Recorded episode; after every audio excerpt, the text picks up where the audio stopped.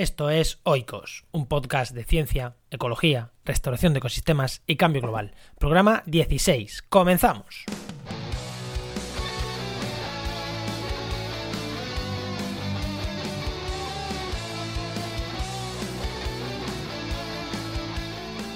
En el programa de hoy os voy a hablar del estrecho de Gibraltar y de su importancia ecológica a nivel mundial.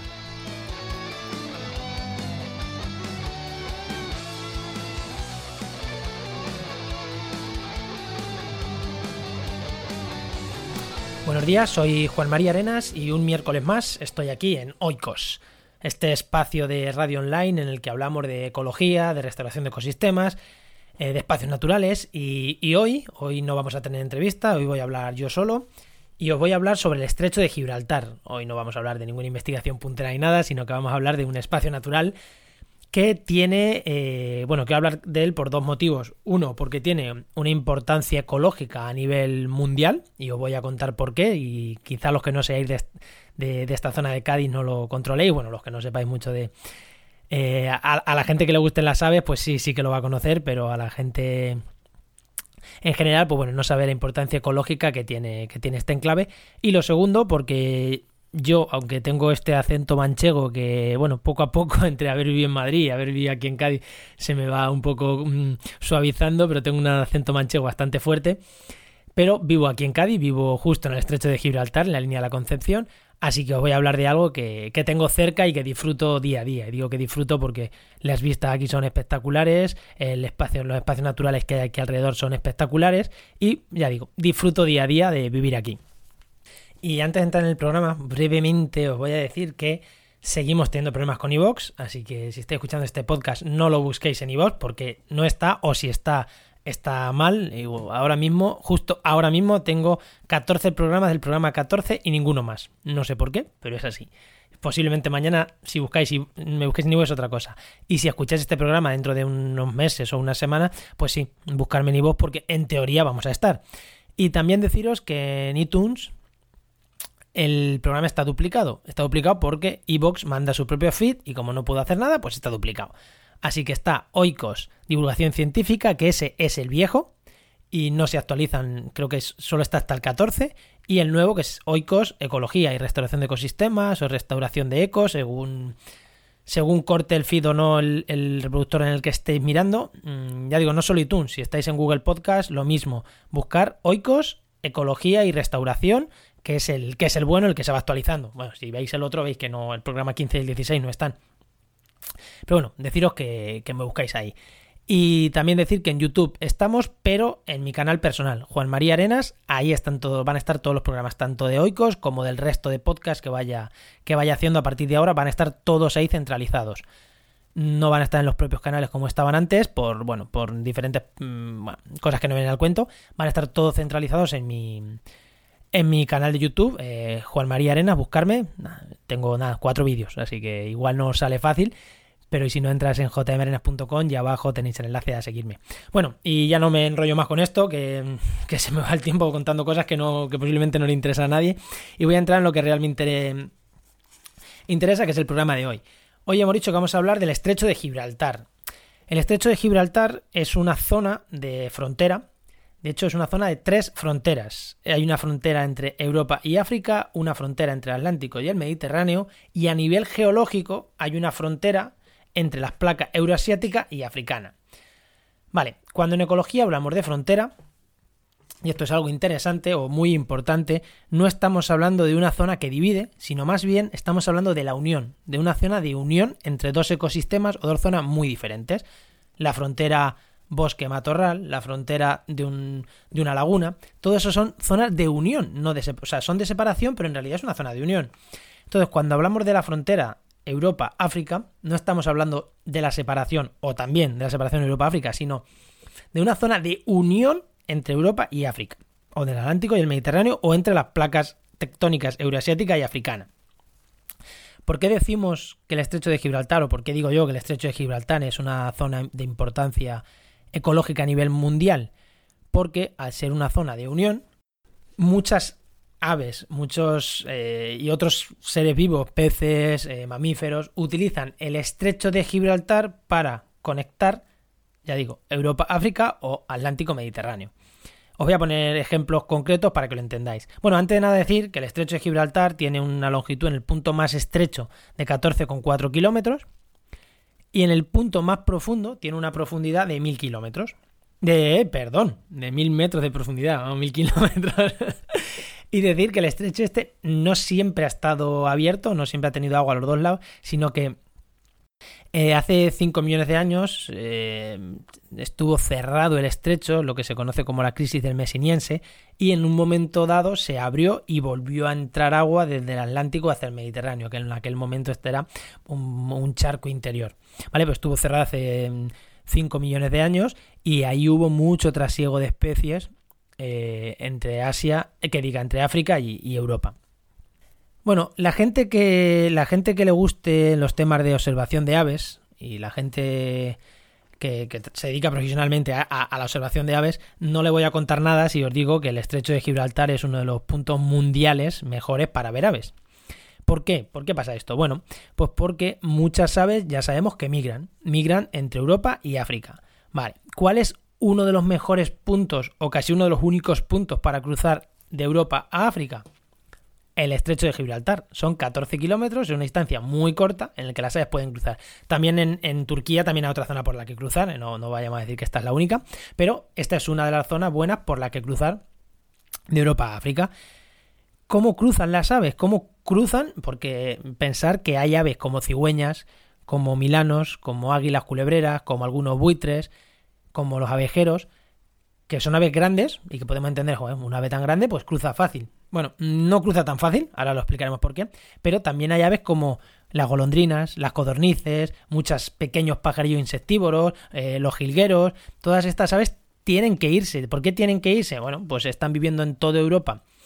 Están viviendo en toda Europa y en, bueno, y en España y son zonas que en, gran en su gran mayoría se cubren de, por ejemplo, de, hielo o los insectos eh, desaparecen y una ave insectívora que, por ejemplo, los cernícalos eh, primilla que se alimente de insectos o los milanos que se alimenten de, mm, de, de, pequeños animalillos y de insectos tienen que irse. ¿Por qué? Porque es que no hay, no hay comida, no hay comida en el norte de Europa, no hay comida incluso en España y tienen que irse. Algunos se quedan por España y otros cruzan. Cruzan o un poquito hacia el Magreb, hacia la zona de Marruecos, o cruzan hacia abajo, hacia el sur de África. No imaginaos la migración que se mete alguien que va del sur de África al norte de Europa. Una migración que, vamos, se pasan la vida migrando, entre que van y vuelven.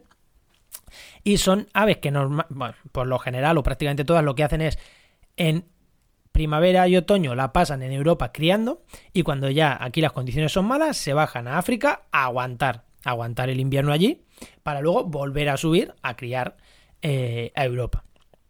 Luego hay casuísticas raras, hay quien cría en los dos sitios, pero bueno, en principio ese es el ciclo normal para estas aves. Al igual que en España tenemos aves del norte de Europa, como la grulla, que vienen a, España a pasar el invierno porque en el norte de Europa tienen frío. Y esas no crían aquí, esas son invernantes. Y las, y las que van a criar aquí, eh, pues son las que vienen en, en primavera, principio de primavera. Bueno, pues estas aves tienen dos formas de cruzar. Una, aleteando, dos, planeando. Parece, como ya he dicho, parece que lo, que lo fácil es que un águila o una cigüeña cruce. Son aves muy grandes y todo el mundo entiende que van a cruzar fácil.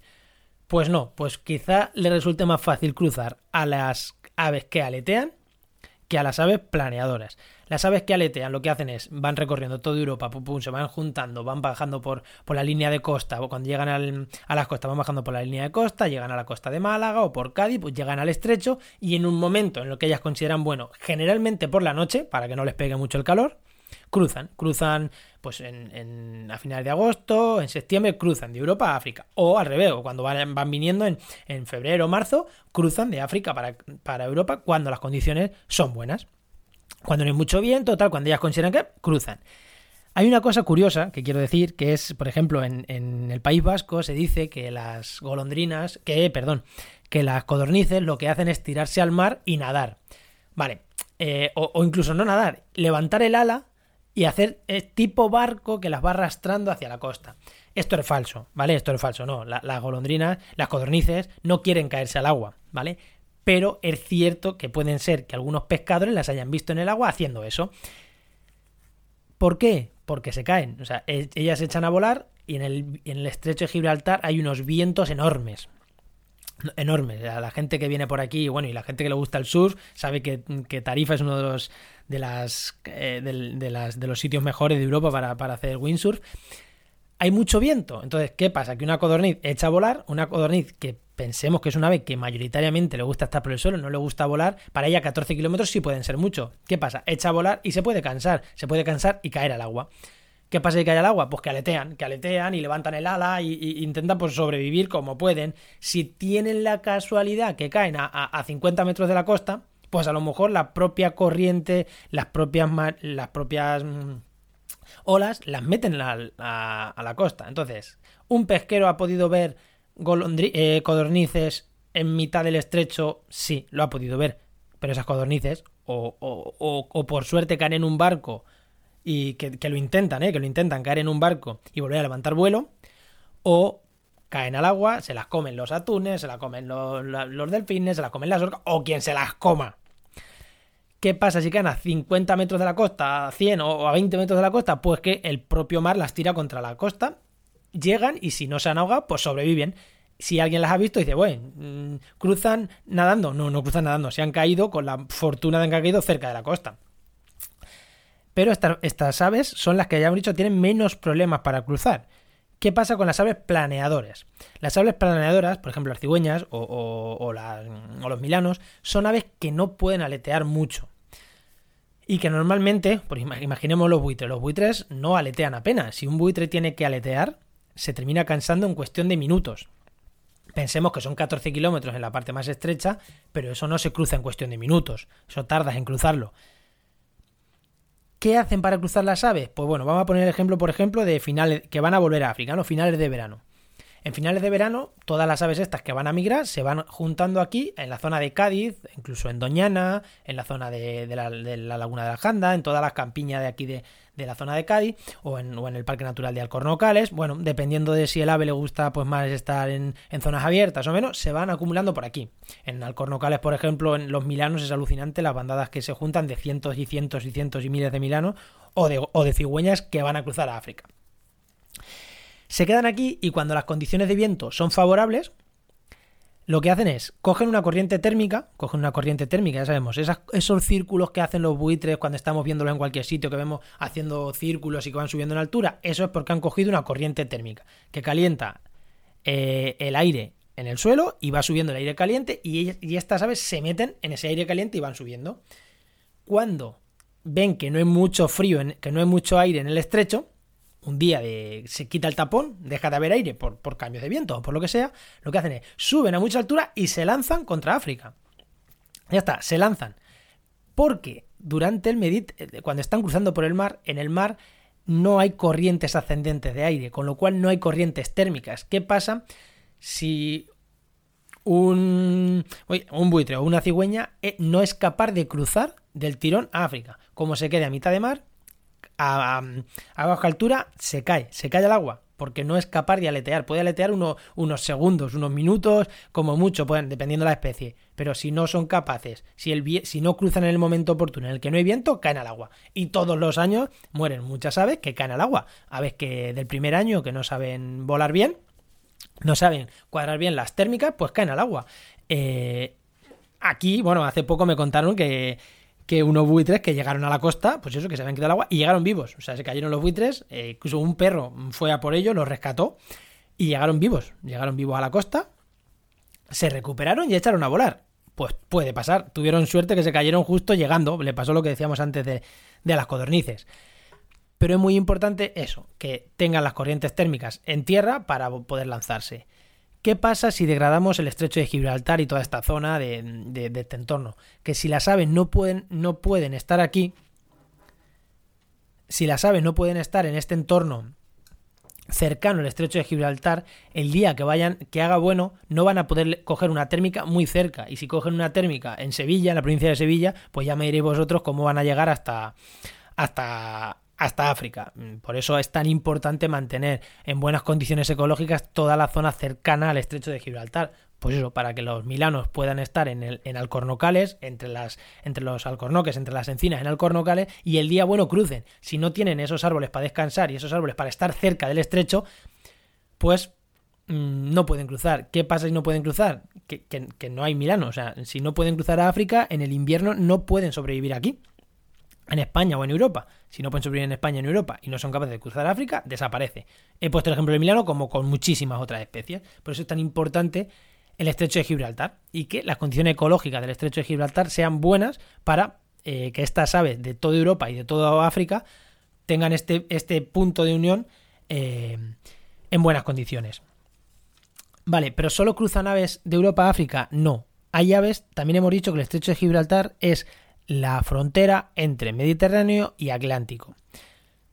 Claro, si es entre Mediterráneo y Atlántico, habrá aves, hay aves marinas que si son aves marinas quieren cruzar por el mar. Una ave marina que esté en el Atlántico no quiere cruzar a través de Soria hasta el Mediterráneo. No, quiere cruzar a través de agua.